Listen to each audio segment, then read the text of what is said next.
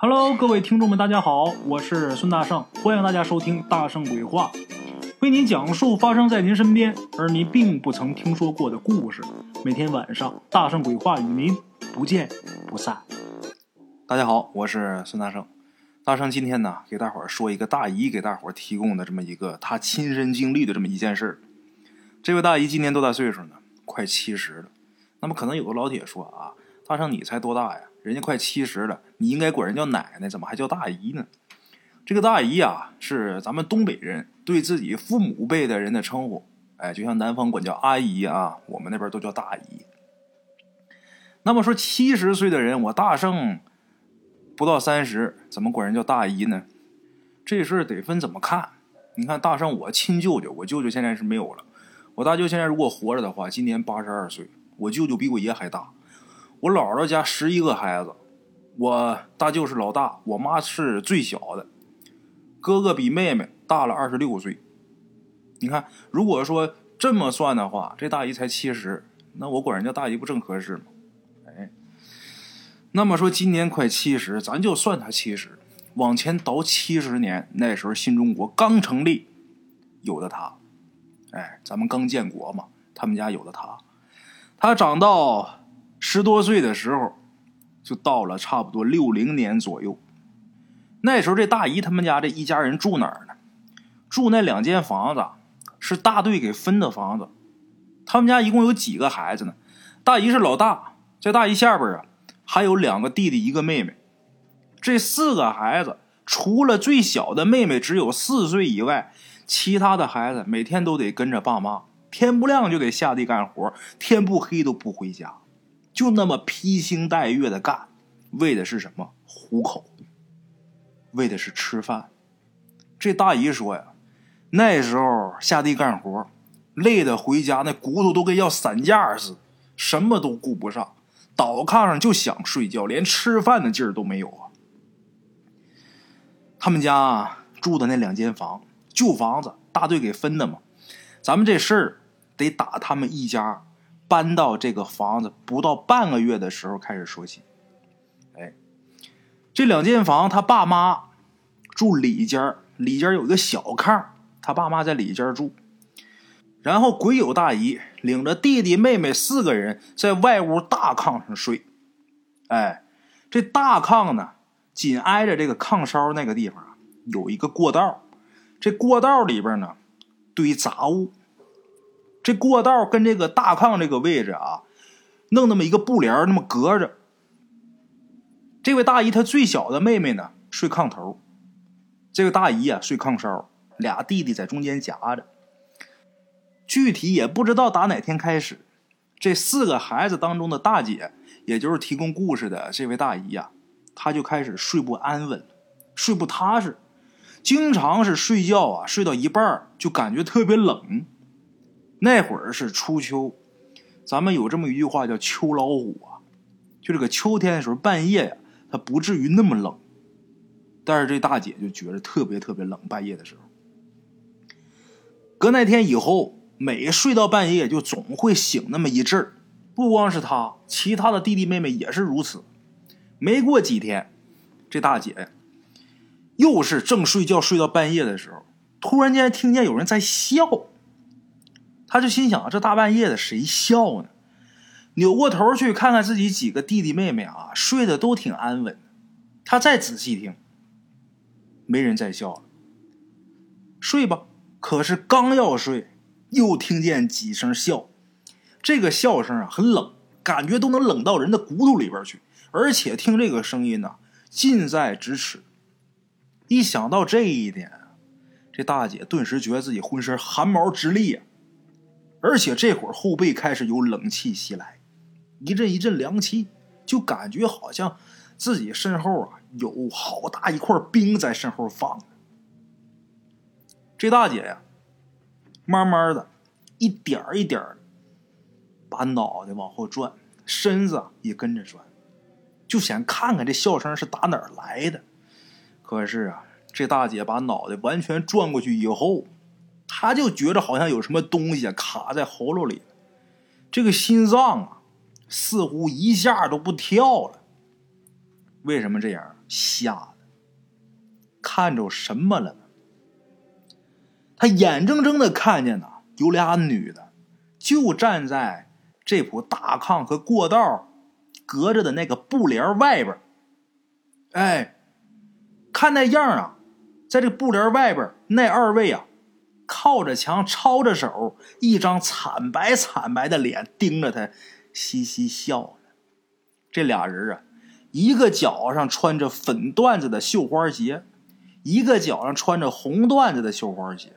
俩人穿的都是粉缎子的裤子，身上啊穿着一样的衣裳，这袖挺宽，宽袖，小立领，胸前绣着大牡丹花。这衣服下襟那儿还有那个红珠的流苏，那头发梳的呀油光锃亮，这个头发后边啊还插着玉簪子。这大姐就看见这么二位，那么有的说他那不是挡帘的吗？怎么还能看见呢？挡帘的，你要是站着往外看，你看不见；你倒炕上，正好帘子下面那一截，你从那儿往外看，这俩人就能看得一清二楚。一看见这么二位呀，这个大姐呀就意识到了，我是不是做梦呢？就赶紧拿手揉眼，揉揉眼睛，揉完之后再看，这俩人还在。大姐暗中就掐自己胳膊啊，真疼，不是梦。这俩还在，头皮轰一下就炸了，一声惨叫就跳起来。他叫的这一声太大了，这一声把他弟弟妹妹们都给惊醒了。他爸妈搁里屋也听着动静了，拿着小油灯啊就跑出来了。结果这些人都醒了，他爸妈也出来了，再一看就什么都没有了。这大姐就跟他爸妈说：“说我看见东西了。”他爸妈说：“你看见什么？”他说：“我看见俩人，什么什么样？俩人。”他爸妈也都不信，就说你呀就是做梦了，啊，赶紧睡觉吧。他爸妈说了他两句，就又回屋睡觉去了。这大姐被这么一吓呀，那哪还睡得着啊？哎呀，躺这炕上，拿这个被呀蒙着脑袋，眼睛紧闭，一动不敢动，一直到天亮啊，才敢把这脑袋伸出来。第二天又是干了一天活第二天晚上呢，累的呀。把前一天晚上的事儿啊，就忘差不多了。太累了，躺炕上睡得可香了。睡得正香的时候，他又听见几声嬉笑，背后又是一冷。这时候，这大姐呀，人就已经很清醒了，有了前一天的经验啊，这回知道了，知道这二位又来了。可是啊，他闭着眼睛，没敢睁开，没敢动。那笑声啊，就在自己背后，他就心说：“我不能回头。”他就闭着眼睛就装睡，可能是因为太害怕了，怎么也睡不着，越睡不着越害怕，没办法，又偷偷的把这个脑袋呀缩到这个被子里边去，把脑袋缩到被子里边，伸手啊就攥着自己妹妹的手。那天晚上他妹妹是挨着他睡的，哎，就攥着他妹妹的手，这心呐砰砰砰跳，跳的那个厉害。不知道熬了多长时间，那笑声就没有了。这个笑声消失之后，他才一点一点的睡着。刚睡着没多一会儿，这公鸡啊就打鸣了。天亮了，天亮了就得起来干活了。晚上睡不好，白天干活呢就没力气。干活干累了，休息的时候啊，靠着这个树啊就睡着了。因为睡觉没少耽误活，也没少挨他爸妈的骂。哎，晚上的时候呢，他爸妈先回家了，因为累一天了。他在那睡了半天。晚上的时候啊，他爸就说：“你这个背一筐猪草再回来，家里边养猪了，得打这个猪草啊。说你去打一筐猪草去吧，你睡一天了。”他爸妈就先回去了，然后他一个人呢就去打猪草。打完猪草，这天啊就已经黑了。他一个人走在这乡间小路上，背着这一大筐猪草。那天晚上的月亮挺大的，他走的挺急，因为他一个人害怕嘛。走着走着，他无意中啊低头的时候就发现了一个问题，什么呢？他脚边有影子，因为月亮映的嘛。脚边这个影子不是一个，居然是俩。他一看见俩影子，猛一转身往后边看，后面什么都没有，再回头看那影子是一个了。就这样，他走几步一低头，走几步一低头。走着走着，他发现呢，这一个影子又变俩了，把他给吓得惨叫一声，撒腿就跑，一边跑一边喊爸呀妈呀，爹一声妈一声这么喊。他低头看，他跑的时候他低头看啊，他跑那影子也跟着他跑。他爸妈离老远就听见他喊了，就跑出院门去迎他去。迎上他之后啊，他一把就把他爸妈的胳膊就给抓住了，他吓得浑身抖得很厉害。他爸妈就问他为什么？你怎么了？他就说他看见了他自己有俩影子。他爸妈低头一看，说哪儿有啊？他一看确实没有，光有他自己影子。他妈气的呀，说他眼花了，抬手要打他，就说你真能大惊小怪的。然后他就发誓，他说我绝对没有看花眼。可是怎么说，他爸妈都不信。为了不挨打呀，最后只能忍着不说了。哎，他也不知道他自己为什么就这么倒霉呀，老让他看见那些东西。回家吃饭，扒一口饭，他爸他妈就说呀，他们第二天呢，因为有事儿要出趟远门，让这位鬼友阿姨啊，让这个大姐说你呀，带着弟弟妹妹们在家看家，把他乐够呛。他心想啊。终于是能休息一天，不用干活了。哎，他说：“行，我在家看着。”晚上睡觉的时候啊，又让他妹妹挨着他。他已经习惯了攥着自己妹妹这个手睡觉，哎，攥着自己妹妹手睡就没那么害怕。睡着了，半夜隐隐约约的，他又觉着那股冷气渐渐是袭面而来。注意啊，袭面而来，他正睡觉呢。不怎么清楚，这冷气越来越近，他突然间感觉啊，有一只惨凉惨凉的手在他脸上摸了一把，这手是打他脸从右往左这么摸了一把，这一下他就惊醒了，用最大的声音呐嗷嗷就喊一嗓子，张眼一看啊，一个女的，刚摸完他的手正缩回去呢，那女的脸上啊还是那种嬉笑。他这一喊，肯定全家都醒了呀。他弟弟妹妹也醒，问他怎么了，他就指着那个帘子，闭着眼睛就说：“有鬼，有鬼！”这些弟弟妹妹呢，也被他给吓得哇哇叫，也不知道到底是被他给吓的，还是说他弟弟妹妹也看见那俩女的了。哎，他爸妈这会儿打着灯也出来了，出来之后就怒气冲天，就问他：“你又怎么了？”然后他就说：“有手摸了他一把，还是俩女的，那俩女鬼如何如何。”他爸妈也真是无奈了，说得了，你你你你上午那时候跟我们睡去吧。就这么的，哎，这大姐就跟着爸妈去那小屋小炕上睡去了，在小炕上睡，一直到天亮，她也再没有听见过那个笑声。天亮之后，他爸妈今天要出远门嘛，爸妈就走了，把这个院子的大门啊，在外边就给锁紧了。这大姐呢，做了饭，做完饭领着弟弟妹妹吃饭。吃完饭，他刚要洗碗的时候，他妹妹呀突然大叫一声，然后指着紧闭着的外屋门呐，脸色发白。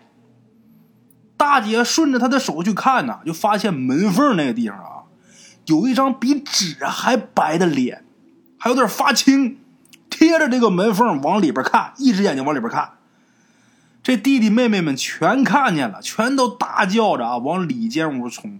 冲到里间屋，把里间屋门就给拴上，给插上了，然后就跳炕上去，拉开被子，几个人呐就钻到这被窝里边，都缩成一团一个个吓得都哭了，一边抖一边哭。过了一会儿之后啊，他二弟才轻轻的拉开被子一角，往外看，然后就说：“姐，没动静了，是不是走了呀？”怀疑是不是走了，但是谁也没敢说下炕出去看去。在这个被子里边又闷了一会儿，这才小心翼翼的下炕，从门缝往外看，没有，没有开门吧？把这门打开，再到外屋打外屋门，再往外看，这回没有了，什么都没有了。这帮孩子刚松一口气儿，突然，他那最小的妹妹啊，哇哇就叫起来了。顺着这孩子的目光，大伙儿看那张。又白又青的脸啊，又出现在这个外屋门外了，从门缝往里看，把这几个孩子吓得用最快的速度冲回里间屋，重新插上门，钻到被子里边。这回全挤在墙角，谁也不敢再出去一步了。在这屋里边啊，这被子里边不知道待了多长时间呢。突然间听见外边有敲门声，他们本来这会儿因为时间过去挺长时间了，他们这会儿的心情已经平静了啊。这会儿突然间又出现敲门声，他们这心就跟突然间爆发了似的啊，狂跳啊，吓得呀。但是还好，这个敲门声还伴随着他爸妈的叫门声。他爸妈回来了，一听爸妈回来，这几个孩子一窝蜂似的掀开被子冲出去，一看门外果然是爸妈。打开门之后，让他爸妈给臭骂一顿啊！你们干嘛？这帮孩子敲这么半天。进屋来之后啊，本来想爸妈回来就没事可是大姐呀又看见那张白脸。进屋之后，看见这个白脸在哪儿站着呢？在炕边上。他们都进来了，这人啊转身就往里间跑。里间就是他爸妈睡觉那个小炕那屋啊。一看见这个，这大姐就喊：“他来了！”大姐这一喊，几个孩子都跟着喊。他妈一看这情况，就知道啊，这几个孩子这几天总是这样，好像不是在撒谎。他妈也觉得瘆得慌，然后就拿着扫地的这个扫帚啊，一边骂一边在屋里边抡这个扫把，乱抡一气儿之后，他们几个孩子一看这屋里边没什么异样了。可是过了一会儿之后啊，那家伙又在杂物间的那个门帘后边往这屋里边偷偷的看，哎，就这一天都在折腾，大白天，一直到天快黑了，才又看不见那鬼了。这一天给吓的，这大姐心说：宁可下地去干活，也受不了这吓呀。晚上这大姐还是跟着她爸妈睡，白天呢。起来还得跟着爸妈去干活去。那么说，咱前面说了，这家除了最小这小妹妹不用下地去干活，其他孩子都得跟着爹妈出去干活糊口去。哎，那么说这就出现个问题：所有人都下地了，这小孩在哪儿？这个小妹妹啊，天天都在家，爹妈给她锁家里边。那么大伙儿现在一听这个事感觉好像是虐待小孩似的。过去那个时代啊，就这样。为什么老人总说咱们这一代人啊，就包括八零后、九零后啊，就包括有一些七零后都在内，说身在福中不知福，每天过两天好日子把你们烧的，都说咱们没吃过什么苦，这是实话，这真是实话。就我父亲，我现在父亲已然是坐骨了，父亲没了。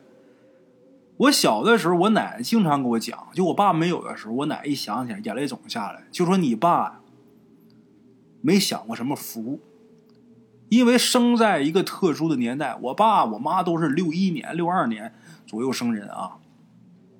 那个年代啊，正赶上日子穷的时候，挨过饿。那真得说是早早的就出去奔去。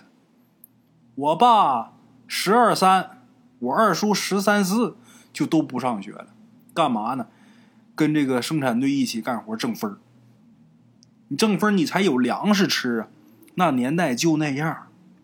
现在我们听说好像把一个小孩锁家里边，那跟虐待儿童似的。那年代给你锁家里边，你就白吃饭，那就是。莫大的福气了，时代就那样，所以说我们不能说把所有的问题都放在一起看，因为过去跟现在的情况不一样。哎，这个小女孩，最小的这个小妹妹，每天都是给锁家里边，锁家里边也给留吃的，什么呢？有那么一口小柜子，在这个小柜子上面啊，有一个大木碗，每天呢，爸妈。哥哥姐姐出去干活的时候，都给这小的呀拿那个大木碗，里边装点吃的留饭，然后在这个柜子前面啊放个小板凳这孩子饿的时候就踩着这个小板凳啊，伸手上那碗里边能够着吃的。哎，他这妹妹咱得说呀，真是聪明伶俐，能说会道的，不怕人看见谁啊都是让他唱他就唱，让他跳他就跳，嘴儿也甜。那时候村里边一整就有下乡的工作队呀，这工作队呃下乡来吃饭怎么办呢？就是派饭，派饭就是派到谁家谁家管饭。这个下乡的工作队一来呀，这大姐的小妹妹总是围着这些人身边跟他们说话，给他们唱歌，这个嗓子也好，小孩嘛，这嗓子也亮，哎也甜，特别讨人喜欢。这工作队里边，其中有一个女同志啊，就特别喜欢这孩子。嗯，这大姐她爸妈呀，当这个工作队来的时候，把这个饭菜做好端上来的时候，这小姑娘最小的这个啊，她总是啊站这个桌边上不上桌，谁劝他也不动筷子。等这工作队的人呢都吃完了，他才能说上桌去吃饭去。咱说那么大点的孩子，四岁。他就知道人情世故，你说那能不招人喜欢？都喜欢。有这么一回啊，这大姐正在地里干活的时候，他妈就告诉她，说你呀，先回家，回家干嘛？提前回家去做饭去。他把手里活撂下，回家。可是刚进院啊，他就听家里边屋里边很热闹，就好像是有很多人又说又笑似的啊。然后再看这个屋门。明明就是锁着的，走的时候锁好的呀。他一听屋里边挺热闹，有人说笑，三步并作两步上前开门。可是，一进门这声音就没了。他瞬间就觉得浑身起鸡皮疙瘩。这会儿再看他小妹儿，这小妹儿这脸上啊还带着大笑过后意犹未尽的那个神色呢，就刚乐完能看出来啊，脸都乐通红。这大姐就问他：“你跟谁说话呢？”他也不回答，问急了呢，他小妹儿就说：“他们不让我说，哎，再问就不说了，怎么问都不说。”就这样，日复一日，就这种情况接连发生，好多次啊。这大姐就留着心呐，偷偷的半路回家，就隔着院门就能听到他小妹在屋里边跟人说话。他大姐就总觉着不好，这事儿跟他妈说了几回。他就劝他妈说：“把小妹放别人家吧。”可是他妈当时想啊，就总想着不想欠人家人情。那在家屋里边有吃的有喝的的，家待着呗，非得上人家去干嘛去？就这么的一味的就把那个小孩啊，就那么就锁在屋里边。哎，当时这大姐就知道这事儿没那么简单，不正常啊。话说有这么一天，他这小妹妹突然叫他。大姐啊，他从外边啊就进屋了。进屋看他小妹这脸色就不对，蜡黄，就感觉他小妹这脸都脱了相了，他都像不认识了似的。他说：“怎么了，妹妹啊？”我饿了，我想吃饼子。饼子，苞米面大饼子，在东北，在河北北方一带都吃过那玩意儿。我想吃饼子。那会儿是几点啊？下午四五点钟。然后这大姐就说：“饿了，一会儿就做晚饭了，你再等会儿，再忍忍啊。”这大姐刚说完，这孩子就说：“呀，来不及了，让我吃一口吧，我要走了。”这话一出来，当大姐这心就一紧。什么来不及了呀？什么就要走了呀？四岁小孩怎么能说出这话来呀？可是这大姐呀，也不知道怎么问这个妹妹，就说：“那行，那那姐烧火给你热热，给你溜溜吧。那饼子都硬了。那苞米面饼子，我不知道你们谁吃过，反正我还挺爱吃的啊。这苞米面饼子，咱们现在做啊，里边又加蜂蜜，又掺白面，又拿酵母发酵的。过去那年头哪有那条件呢？就是苞米面和水，然后愣贴。”在这大锅上贴，那玩意儿咱说一凉了，那不棒硬啊，跟石头蛋似的。他姐说：“我给你溜一溜。”他妹妹摇摇头就说：“不用了，我放炕头捂一会儿就行了。”就这么的，他姐呀就拿这个镰刀背儿，把这大饼啊就给敲下来一块就递给他小妹儿。他小妹儿呢盖着被子，把这块饼子攥手里边，然后呢，搁手这么捂，捂软和一会儿了，搁嘴啃了一块就放嘴里边化，就这么化一块嚼一块咽一块那么一小块饼子。结果这块饼子没吃完，这孩子又说了：“大姐啊，你能不能叫妈妈进来？我想再看看她。”这孩子说那话的时候那表情啊，就好像很不舍似的，那眼泪啊在眼眶里边打转。这大姐一看这情况，赶紧出去喊他妈去。他妈这会儿干嘛呢？在外边这个下屋里边推磨呢，磨粮食呢。一听这大姐来喊。他妈头都没回就喊了一声：“你没看我忙着呢吗？这么多张嘴要吃饭呢，我这不磨完吃什么呀？看什么呀？又不是要死了。”他妈喊这么一句，他大姐赶紧又回屋去了。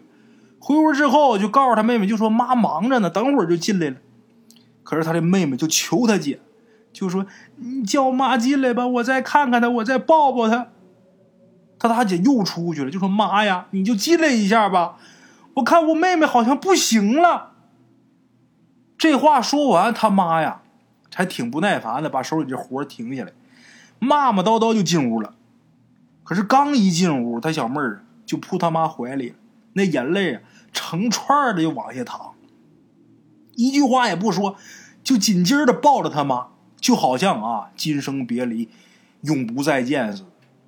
他妈一瞅孩子这脸色儿，再一看这情况，就知道这孩子可能不好，就让那大姐说：“你赶紧呐，叫隔壁邻居去找你爸去。”这大姐呢，隔着墙就喊邻居家那大哥，让他呀快点去找他爸，还有大夫来。没一会儿呢，大夫也来了，他爸也回来了，他爸就让他二弟说：“你上后院去找你大爷去。”他大爷是他爸他哥呀，他大爷是他们全家的英雄人物，怎么回事呢？他大爷会武功，曾经啊在江湖上行走过。他大爷来之前呢，这个大夫先到的，大夫看看这孩子就说：“没事这是得了伤寒了，打一针就好了。”就把这个针管拿出来，就给这孩子打针。他妈就把这个孩子放炕上。那打针的时候，想把孩子放炕上得扎针啊，可是这孩子搂着他妈的脖子就不撒手，脸色啊一阵不如一阵。大夫这针就没打上，后门砰当一响，他大爷来了，拿手刷一削帘他大爷这眉毛啊就皱起来了。大爷嗓门大，这嗓门很洪亮啊。他大爷一进门一看孩子也着急，这一着急说话跟打雷似的，哎呀，这一声让大伙更害怕了。他大爷干嘛呢？让大姐赶紧点火，越快越好。又让孩子他妈说：“你抱紧孩子。”他大姐现在的任务是点火呀，拿一根火柴。这个火柴它是两根两根划的，结果这火柴也没反潮，也没怎么着，但是就没一根能划着的。一听说出事那年头传信传得快，来的这个工作队呀。听着信儿也来了，大伙儿都知道这孩子，都喜欢这孩子，来了就围着这孩子喊他名字，他呢就对着大伙儿笑，然后就说呀：“我要走了，再给你们唱首歌吧。”说完之后，这姑娘啊，那嗓子很清脆，很稚嫩。说完之后，这声音就起来了，唱的是这孩子自己最喜欢的歌。屋里边所有人呐，这眼眶都红了。这孩子刚唱两句，突然间眼睛瞪多大，那嘴呀拼命的想呼吸，可是就是啊啊的出声，没进气儿。那头是越抬越高。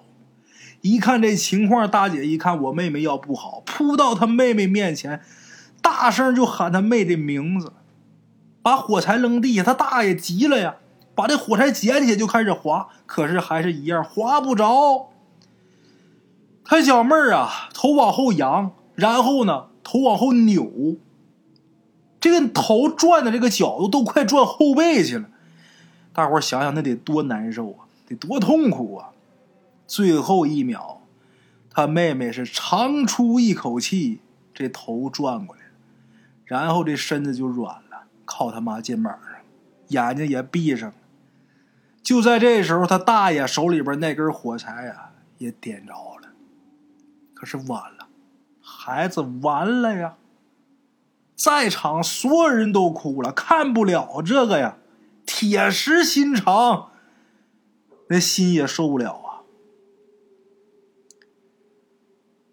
他妈抱着这孩子，不让别人动，谁也不让动，就说没事我姑娘睡着了，一会儿就醒了。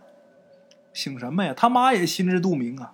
完了，他大爷这会儿啊，跳上灶台，一把就把灶上那大锅给抠起来，然后翻过来扣地上。所有人都清清楚楚看见，这个大锅的锅底儿。厚厚的一层灶灰上面一排小脚印儿他大爷说了，这孩子是顺着这个烟囱走了。就这么的，这小妹妹死了，家里边再也听不着她唱歌的那声再也听不着喊她大姐。每次她大姐呀。看着这个柜子上放的那个碗呢，他大姐就哭的不行了，心里边难受，自己怪自己。当时我妹妹说她饿的时候，我怎么就没点点火给她热热那个饼子？也许我把那火点着了，他就不死了呢。孩子没了，村里边规矩多。说这孩子死了不能埋。村头呢有个小山坡，过去那年头啊，家里边死个孩子的事儿也不出奇，常有发生。凡是死了的孩子，都用一个破席子一卷就扔那个坡上，一般都是扔到那坡上不出两个小时，就得被狼拖狗拽了。被这些乌鸦给牵了，都传都说，越早被吃光越好，越早被吃光表示能早日再投胎为人。他妹妹也是被一个席子一卷，他爸跟他大爷一起把这孩子给送走了。下午送去的，按理说俩小时就吃没了，等到傍晚再去看的时候，他这妹妹啊。一点损伤都没有，这身上啊，摸着还是温的，也没有僵硬的迹象，看着就跟睡着了似的。可是有一点，那席子开了。他爸过去把那席子重新给绑好，然后跟他大爷一起就回家了。回家就说这事儿，大伙都觉得挺奇怪的，但是也都觉得挺可怜的。一夜无话，第二天再去看，这孩子的尸首啊还是完整的，只不过什么呢？之前这孩子放那的时候，这脸儿是朝着天空的，可是这会儿啊，席子又开了，这脸儿啊是冲向家的方向。他爸一看这个，过去把这席子又给系好了。那天晚上。有怪事儿晚上十二点刚过，因为家里边没人能睡着，刚出这个事儿啊，都闹着心呢。晚上十二点刚过，灯一闭，他爸呀在那儿抽闷烟儿。这时候，全家人啊都听见一阵脚步声，那声音呢很细碎。那咱说自己家人呢？脚步声是能听得出来，那声音大伙都很熟，一听就知道是他小妹儿的声音。他们全家啊都是一激灵，一起起身，但是坐起来都没动。然后他妈又示意他们：“你们别出声。”他们就都又趴在炕上，一声不敢出。仔细听，那声音由远而近，进了院，然后进屋了。那个声音啊，路过屋里门前的时候，声音有，但是看不见任何东西。紧接着就听搬那个小板凳然后就那小勺啊滋滋的刮那个碗的声音。这孩子是饿了，回来找吃的了。过了一会儿之后，估计是吃完了，这脚步声啊才由原路离开，消失在寂静的夜色当中。这时候，大姐呀转过头看他妈，他妈满脸泪水。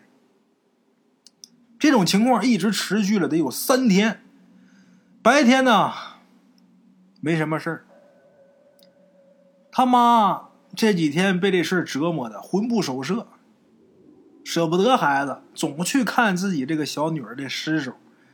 每次去的时候啊，都说这孩子好好的，那身体呀还是软的，那小脸也红扑扑的，一点不像死了，像睡着了。他妈总想把这孩子抱回来，心想能不能再活过来。但是大伙都知道，孩子早就已经死了。后来呢，他妈再去看的时候，一点一点就有一种什么感觉？害怕。一开始没有，一开始就是不舍，后慢慢开始害怕，后背发冷，也不知道为什么。再后来呀，就不敢过去看了。离远远的看，每次看那席子都是张开的。他爸每次去都给系好，但是每次都张开。那个头啊，每次都是转向家那方向。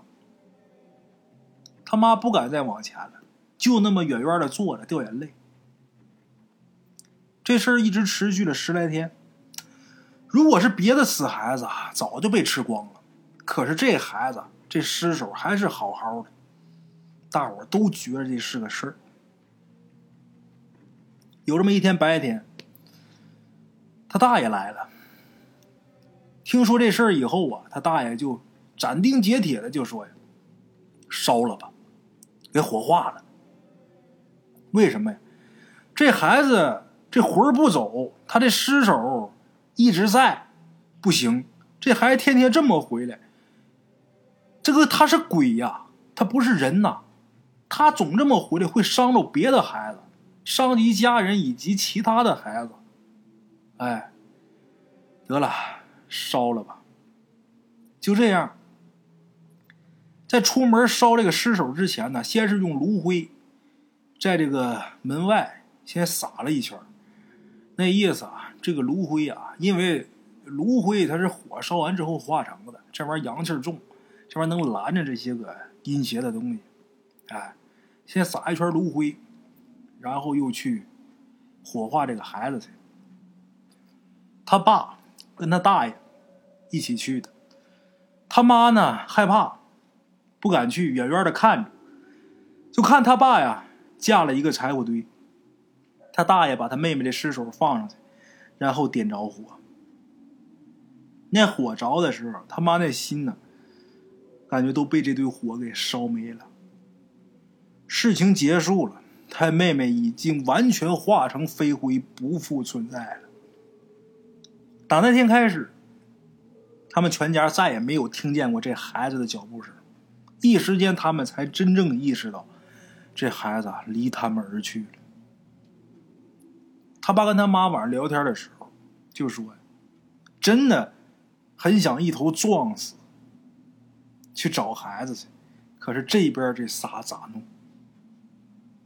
日子还得过，在他妹妹死后的第七天，第七天的上午还出一个事儿，什么事儿呢？另外一家一个九岁的男孩也死了。这个事儿在他们那儿好像是成了一种规律，村里边每死一个女孩，必定会再死一个男孩；每死一个男孩，也会再死一个女儿。这小男孩啊，家里边也特别苦。那时候那日子都不好过，穷的都穿不上衣裳，穿不上鞋。那小男孩大冬天的，穿着一双破鞋，那脚冻得都通红发紫。他妈心疼，东拼西凑的给孩子弄点料子，给纳了一双新鞋。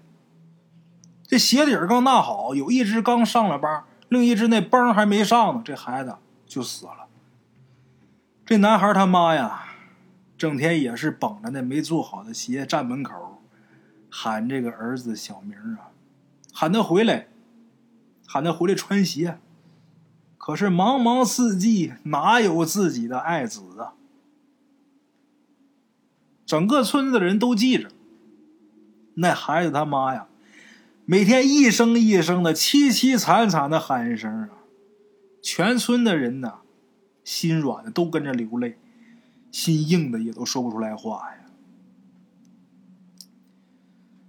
打他妹妹一死，他爸妈呢，毅然决然的打那儿搬家了。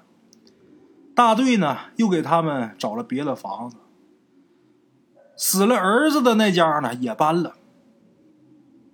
空下来这房子被推倒了墙，然后修整修整，盖成了小学校。这学校得有一个打更的，找了一个老大爷看门。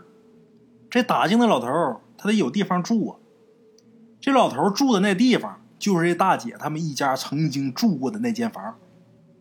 哎。老头住进去之后也是怪事连连。一开始每天早上，他醒来之后都在院里边醒。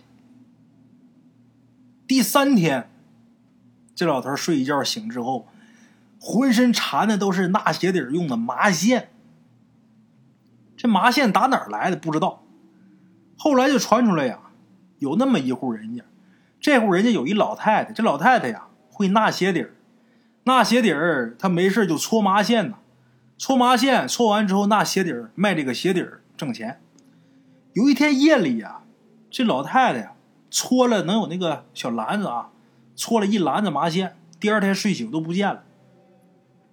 老头正好那天一睡醒，浑身缠的都是麻线。这两家相距能有多远？得有四五里的地。咱说他不净，你说这线他怎么来的？不知道。后来呀，总有怪事儿，大队就决定把那房子拆了，重建。拆了重建，你得打地基呀。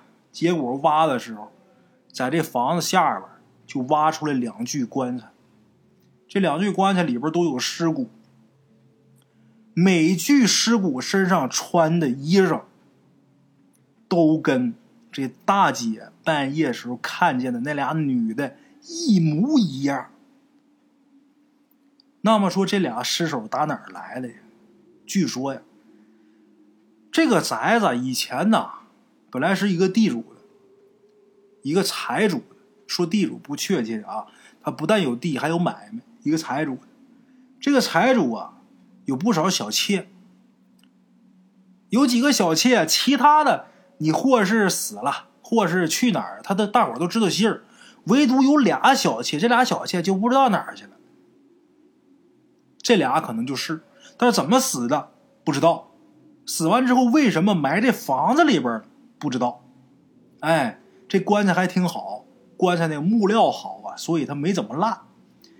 把这棺材撬开之后啊，这两具死倒，医生还都是好的呢。而且他们当地有一个习俗，什么呢？就是，呃，这人在下葬的时候啊，得给陪葬一个小罐子。这小罐子里边呢，都是装半罐米。这小罐罐子口啊，都得用这个红纸封上，跟这个死倒一起进这个棺材。等把这棺材撬开，把这罐子拿出来的时候啊，那在场那么些人都看着呢，就是封这罐子那纸啊，它是好的，但是因为埋了很多年，这一挖开之后一氧化一见风，那纸就化了，哎。这纸化完之后，大伙儿发现这罐子里边的米没有了。按理说那罐子里边得有半罐米，可是这里边没有米，没有米，但是却发现了一只蛤蟆。哎，这蛤蟆呀，打这个坛子里边蹦出来之后，所有人都看见了，就这眼睛啊，一会儿红一会儿绿的，挺奇怪的。打这罐子里边跳出来就跑了，也没人知道这蛤蟆是怎么进去的。因为这罐子刚挖出来的时候，它那纸是封着的呀，它怎么跳进去的不知道，怎么出来的不知道，但是大伙儿都看见它跑出来了。这蛤蟆跑了之后啊，邻村就开始不断的闹腾，总出事儿。有的人呢，就说半夜的时候，就看见有孩子在路上走，这孩子啊不是孩子，就像侏儒似的，脑袋挺大，但是这身子不大。哎，小侏儒，这小侏儒在街上走，走着走着，没一会儿就变得特别高。再走着走着，又变成一蛤蟆，就那么如此反复，这是闹妖怪了。后来没办法啊，顶着当时的社会压力呀，偷偷的请了一个道士，把这个成精的蛤蟆给赶走了。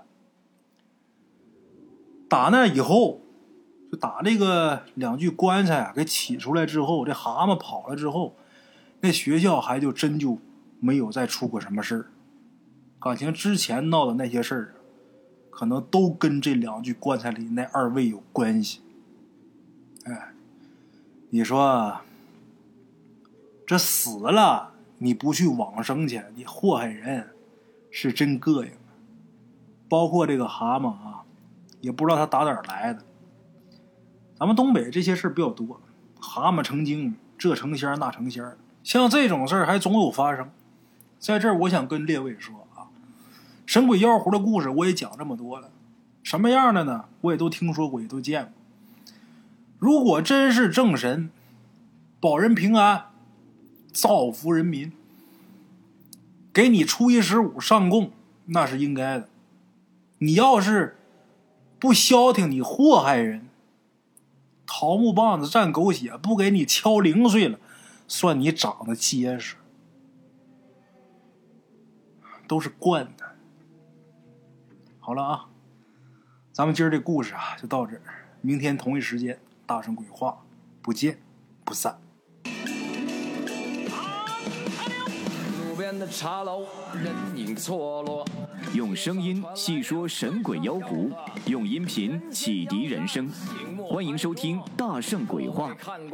Hello，大家好，我是主播孙宇。吃完了饭，然后就回到自己的课室上啊。回到课室有喜马拉雅、百度搜索“大圣鬼话”，跟孙宇、孙大圣一起探索另一个世界。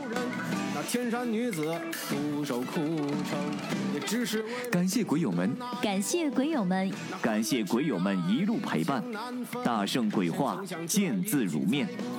欲知后事如何，且听我下回分说。